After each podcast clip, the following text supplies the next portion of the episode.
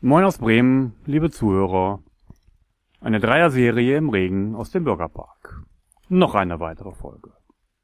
Auch ein schönes Thema. Die sieben ultimativen Kommunikationskiller oder warum gelingen manche Gespräche und manche nicht. Und was macht regelrecht allergisch? Ihr wisst, nichts ist so schwer wie die Kommunikation.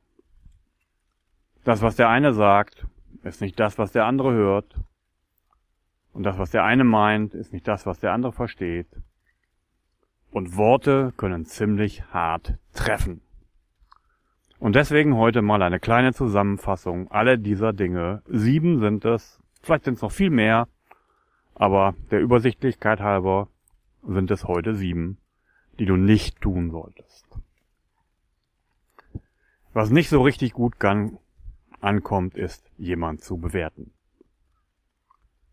Wenn wir jemand positiv oder negativ beurteilen, dann geschieht das in der stillschweigenden Annahme, dass wir uns für etwas Besseres halten. Vor allem, wenn wir unseren Gegenüber global und nicht spezifisch beurteilen. Du bist ein guter Mitarbeiter. Du bist hoffnungslos. Du bist rücksichtslos. Wie fühlst du dich, wenn man das von dir sagt? So etwas kann dein Gesprächspartner nur als eine Behandlung von oben nach unten empfinden. Denk mal drüber nach. Möchtest du so angesprochen werden? Spezifiziere das Lob und den Tadel und begründe das.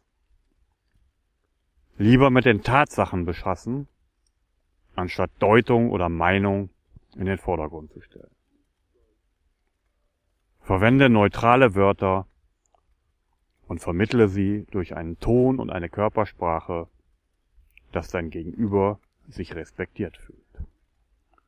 Also was soll schon passieren, wenn jemand von oben nach unten behandelt wird? Klar, möchtest du auch nicht. Das zweite, was auch nicht so richtig klasse ist, ist jemand zu trösten. Auch bemitleiden, beruhigen oder trösten ist eine andere Form der Überheblichkeit. Jetzt stell dich mal nicht so an, morgen sieht bestimmt alles besser aus. Mach dir keine Sorgen, es gibt am Horizont immer einen Silberstreifen. Ich bin überzeugt, dass alles gut wird.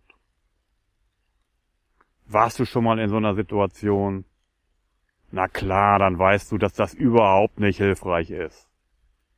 Zumal es oft auch falsch ist. Es beinhaltet auch immer die überhebliche Einschätzung, dass du die Lage des anderen besser einschätzt und mehr weißt als der andere.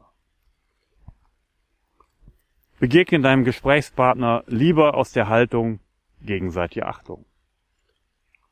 Weder von oben herab noch von unten herauf. Keine Klischees, keine leeren Beschwichtigungen. Das war Nummer zwei. Nummer drei geht in die Richtung, den kleinen Hobbypsychologen zu spielen. Nämlich jemand zu etikettieren. Ich glaube, du hast das nicht ganz verstanden. Dein Problem ist das. Du hast doch Verfolgungswahn. Es ist total gefährlich, wenn wir andere Menschen oder ihr Verhalten mit einem Etikett versehen. Wir wissen auch nicht, ob es wirklich stimmt. Meistens nämlich nicht. Trotzdem benehmen wir uns so, als hätten wir die Weisheit mit Löffeln gefressen. Besser ist es, wenn du jede Art von Etikettierung vermeidest. Bleib bei den Tatsachen, ohne Bewertung.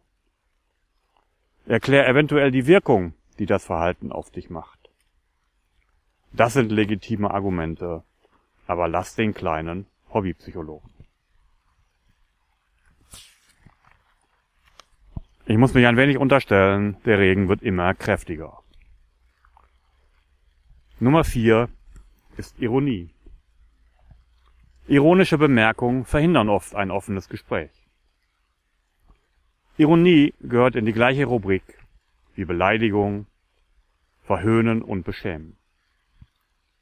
Es ist in der Regel eine aggressive Herabsetzung des Opfers bei gleichzeitiger Unschuldsbekundung.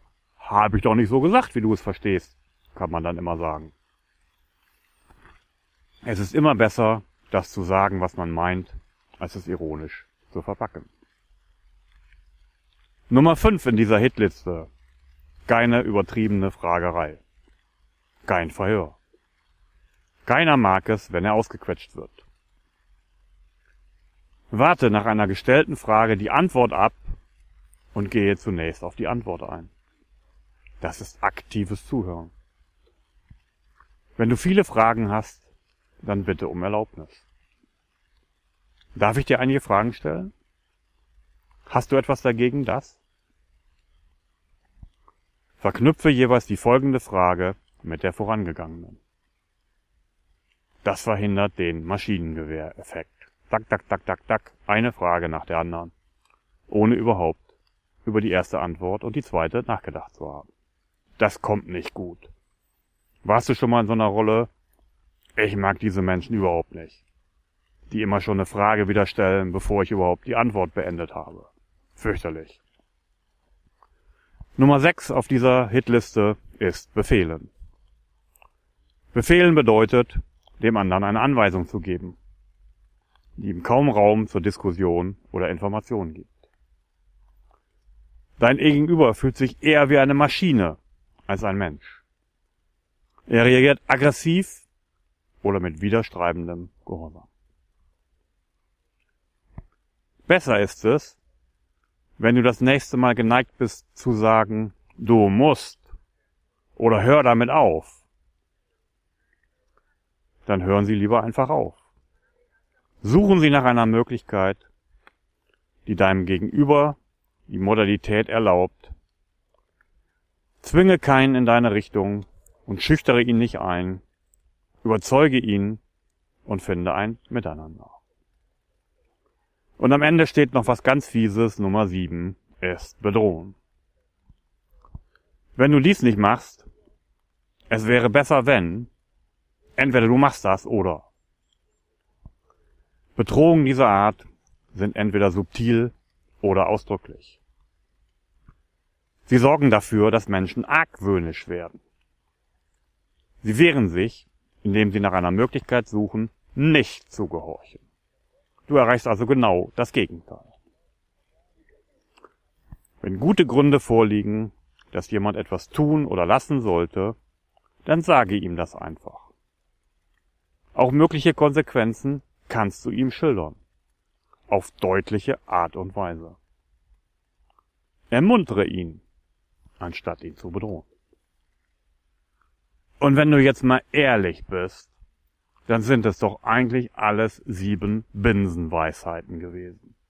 Binsenweisheiten, wie Menschen gerne behandelt werden möchten und wie man sie auch behandeln sollte.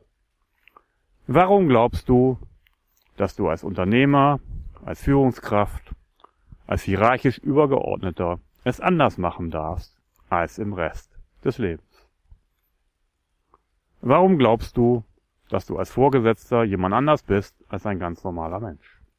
Also lasse das bitte. Rede mit jedem so, wie du möchtest, auch dass mit dir geredet wird und so, wie du auch zum Beispiel mit deiner Frau redest. Da würdest du das auch alles nicht tun. Oder, liebe weibliche Führungskraft, mit ihrem Mann. Also, alles ganz einfach. Diese sieben Dinge bitte nicht tun und das Leben ist viel freundlicher und nun fängt es an, hier richtig zu regnen, aber so ist das nun mal im November. Liebe Grüße aus dem verregneten November Bürgerpark.